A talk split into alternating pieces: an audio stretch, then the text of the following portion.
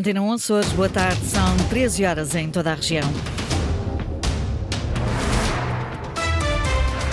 Em destaque nas notícias. Plano de orçamento para 2024 já foi entregue pelo presidente do governo no Parlamento. Jaminal Vieira anunciou a duplicação do valor do chamado cheque pequenino para reformados e pensionistas. Greve da função pública encerrou mais de 50 escolas nos Açores. Os impactos da paralisação para conhecer neste jornal. 50 mil livros, conferências, teatro e música a partir de hoje no Outono Vivo, na Praia da Vitória. Temperaturas a esta hora na região, 19 graus em Angra do Heroísmo, 20 em em Santa Cruz das Flores, cidades da Horta e também em Ponta Delgada. Avançamos para as notícias, edição às 13 com jornalista Lília Almeida.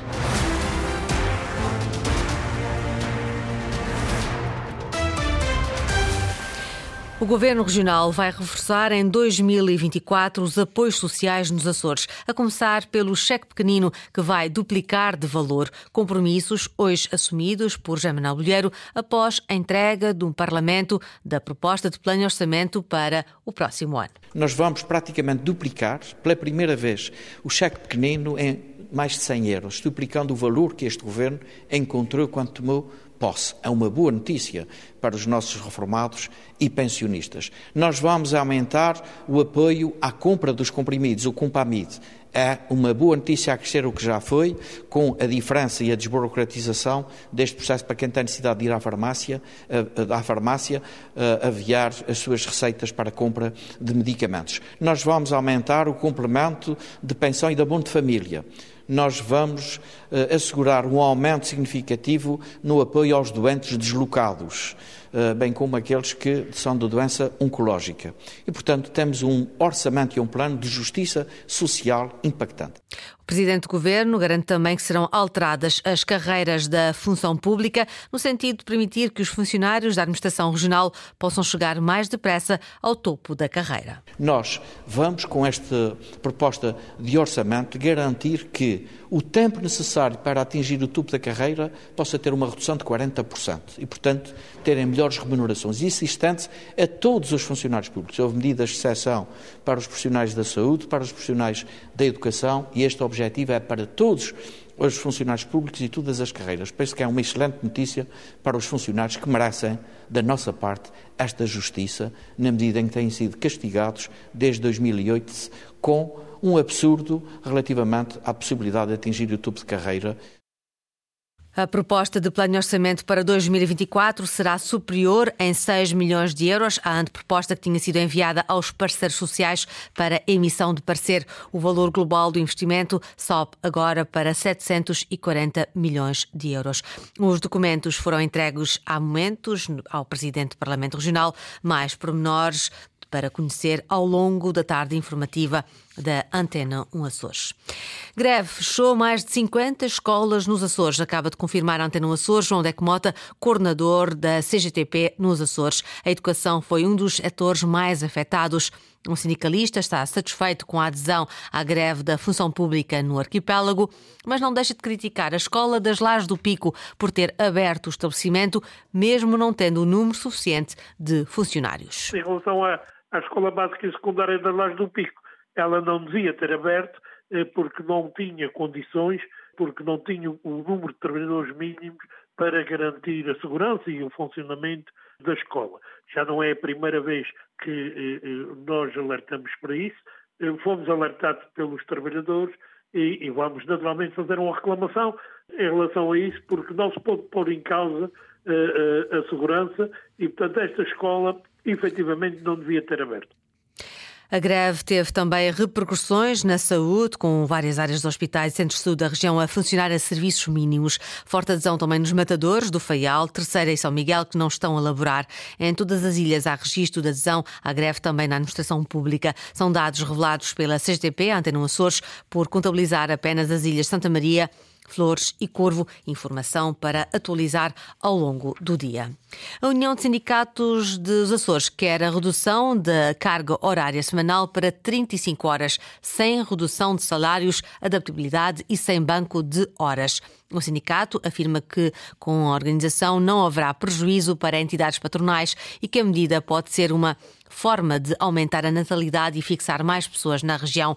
Vitor Silva, do Citacé, diz que este tema deverá ser discutido na Comissão Permanente de Concertação Social. Esta medida das 35 horas, eu diria que é a medida que tem mais apoio dos trabalhadores nos Açores. Nós vamos dar particular atenção à situação das 35 horas eh, durante os próximos meses. Todos os contratos de trabalho que o Cita Sete Açores vai apresentar para 2024 têm a consagração no contrato coletivo de trabalho das 35 horas. Esta medida podia ser um acrescente muito positivo até para a fixação de população na nossa região, até do ponto de vista da natalidade. Portanto, as pessoas passariam a ter mais tempo disponível para constituir família, para estarem com os filhos.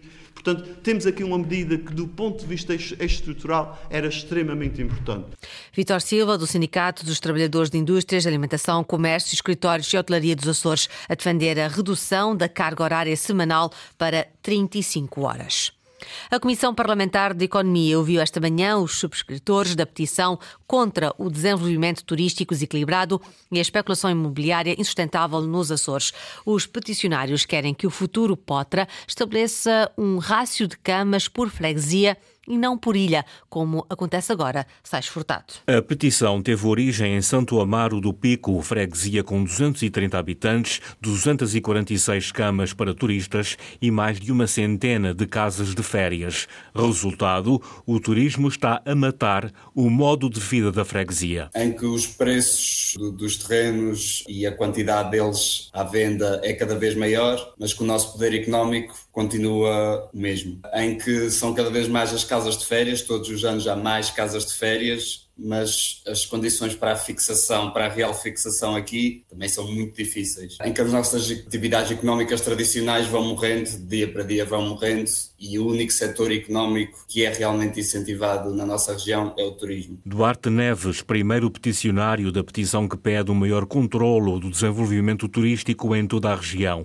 Uma das medidas propostas é que a revisão do POTRA, o Plano de Ordenamento Turístico dos Açores, estabeleça um rácio de camas por freguesia freguesia e não por ilha, como agora acontece. Estabelecer um rácio por população, por freguesia, em vez de ser uh, estabelecer um número de camas ou um número de turistas por ilha, tem que começar a haver uma atenção especial e um pormenor uh, mais cuidado em estabelecer, ok, vamos ver por freguesia que habitantes temos, número de habitantes e quanto é que, quanto, quantos turistas é que estas populações, ou população população, quanto é que ela poderá comportar? Mónica Golar, também subscritora da petição. Os peticionários defendem que só uma abordagem micro do desenvolvimento turístico pode garantir a sustentabilidade do setor e a salvaguarda das populações residentes.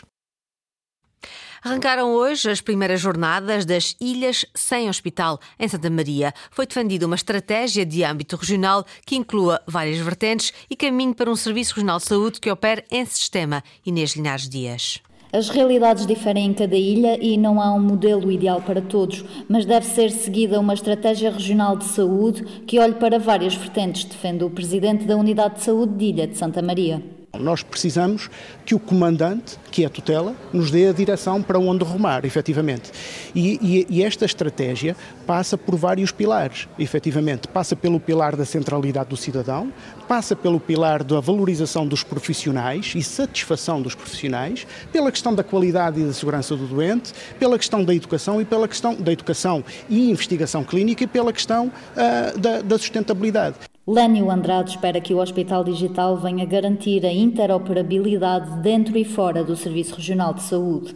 Esta, esta questão da interoperabilidade dos sistemas é fundamental para que o processo do clínico, do doente, para que a informação clínica seja única. Eu já, eu já nem falo na questão de estar integrada com o Serviço Nacional de Saúde no continente, mas pelo menos ao nível da região tem que ser única esta plataforma. Idealmente deveria ser do Serviço Regional de Saúde, mas que também poderia e por que não integrar os, as outras atividades, o setor social e o setor privado. Era importante que funcionássemos todos uh, num pacto de regime como uma plataforma única, como um sistema regional de saúde e não como um serviço regional de saúde. Promover um sistema e não apenas um serviço regional. um anseio de quem gere uma unidade de saúde numa ilha sem hospital. Inês Linhares Dias a acompanhar em Santa Maria as primeiras jornadas das ilhas sem hospital. Afinal, a quem cabe avançar com a substituição dos cabos submarinos interilhas. O ministro das Infraestruturas diz que a responsabilidade de substituir o anel interilhas cabe ao Governo Regional dos Açores. João Galamba, em resposta a um requerimento do PSD, refere que o Estado só tem a obrigação de substituir o CAM, o cabo que liga o continente aos Açores e à Madeira. Mas a posição já mereceu contestação de social-democratas, mas também de socialistas açorianos. Ricardo Freitas. Paulo Muniz, deputado do PSD Açores à Assembleia da República, está indignado com o governo de António Costa, que acusa de não querer assumir a totalidade dos custos com a substituição dos cabos submarinos. O ministro das Infraestruturas, João Galamba, surpreendeu tudo e todos ao escrever, em resposta a um requerimento dos social-democratas, que é os Açores que compete avançar com o processo de substituição do cabo Interilhas. Obviamente estamos profundamente indignados com uma resposta de desresponsabilização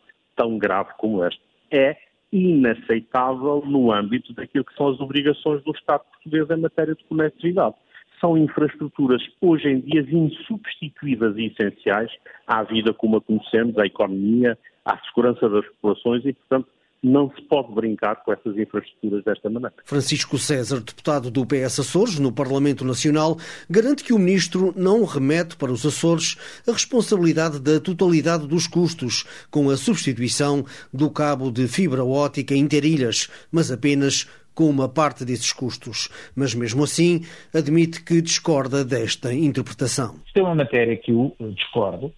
Eu considero que, apesar de no passado eh, os cabos eh, submarinos interilhas terem sido assegurados em parte por fundos comunitários oriundos da região autónoma dos Açores, aliás era secretária regional na altura, Berta Cabral, e o Governo da República tem entrado com outra parte, eh, eu acho que essa é uma matéria que diz respeito ao Governo da República. Os cabos submarinos que ligam as ilhas dos Açores já têm mais de 25 anos de vida útil, o que significa que já deviam ter sido substituídos sob pena de poderem dar origem a cortes e interrupções nos serviços de comunicações entre o continente e a região autónoma. Preocupado com esta indefinição está também João Mota Vieira, antigo chefe de estação dos cabos submarinos de Ponta Delgada. Na sua opinião, os Açores devem bater o pé junto da República para que seja o Estado a pagar toda a substituição da fibra ótica entre o continente e as ilhas e não apenas o anel principal. E deixa um aviso para os riscos de uma eventual interrupção das comunicações. É preciso uma posição muito veemente de condenação e de, de, de, de responsabilidade, porque as, as, interrupções submarinas a acontecer, e têm acontecido, são só reparações que podem levar 30 dias. Até precisa a região perceber que se houver um corte eh, simultâneo em dois segmentos do Inter-Ilhas, vai ser um problema enorme, que nós estamos atados de pés e mãos. Portanto, e a República eh, deixou que o sistema ultrapassasse a vida útil, é? os riscos aumentam consideravelmente, e agora diz, não senhor, isso, isso, é uma questão do governo regional. Isso é inaceitável. Isto, isto, isto põe em causa a coesão nacional. Isto põe em causa a segurança. Não é só as, as comunicações normais. A própria segurança da região fica posta em causa. O governo deve ter uma posição fortíssima de condenação e, deve envolver-se, se não for ouvido, a Presidência da República e a Comissão Europeia e órgãos da, da, da Comunidade Europeia, porque os Açores são a Europa, não é? Portanto, há aqui questões de segurança que, que têm de ser salvaguardadas. Preocupações de Mota Vieira, engenheiro eletrotécnico, sobre o futuro dos cabos submarinos dos Açores, em declarações à Antena 1 Açores. Já vai na 18ª edição, está de regresso o Festival Literário Outono Vivo, na Praia da Vitória. 50 mil livros, conferências, teatro e música compõem o programa deste ano. Eduardo Mendes. De 27 de outubro a 12 de novembro, 50 mil livros de 90 editoras voltam a preço de feira à Praia da Vitória. A 18ª edição do Outono Vivo Surge com o destaque e reconhecimento deste festival a nível nacional. Nós estivemos entre a terceira melhor feira uh, do livro a nível nacional no ano 2022.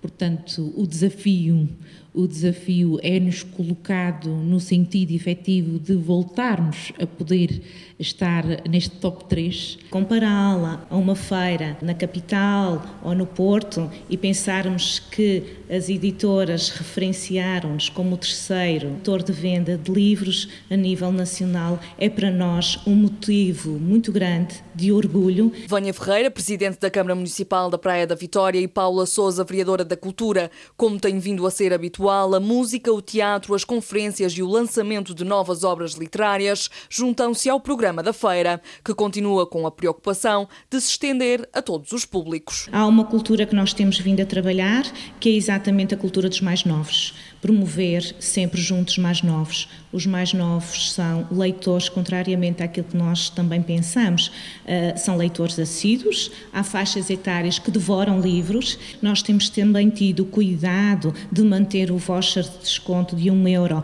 por todas as crianças das escolas do Conselho. Isso também garante o entusiasmo e é o fomento para visitarem a feira. Os 100 anos de Natália Correia vão também estar em destaque. Teremos uma peça a estrear, uma peça de teatro teatro a estrear pelo Grupo Sala, onde se fará a recriação do Botequim. 30 mil euros de orçamento com receita a chegar pela venda de livros que estará disponível durante duas semanas no Conselho da Praia da Vitória. Outono Vivo a partir de hoje e até 12 de novembro. Notícias da região, edição às 13 com a jornalista Lília Almeida. Lembro que a informação está em permanência em acores.rtp.pt. Pode consultar também no Facebook da Rádio Pública.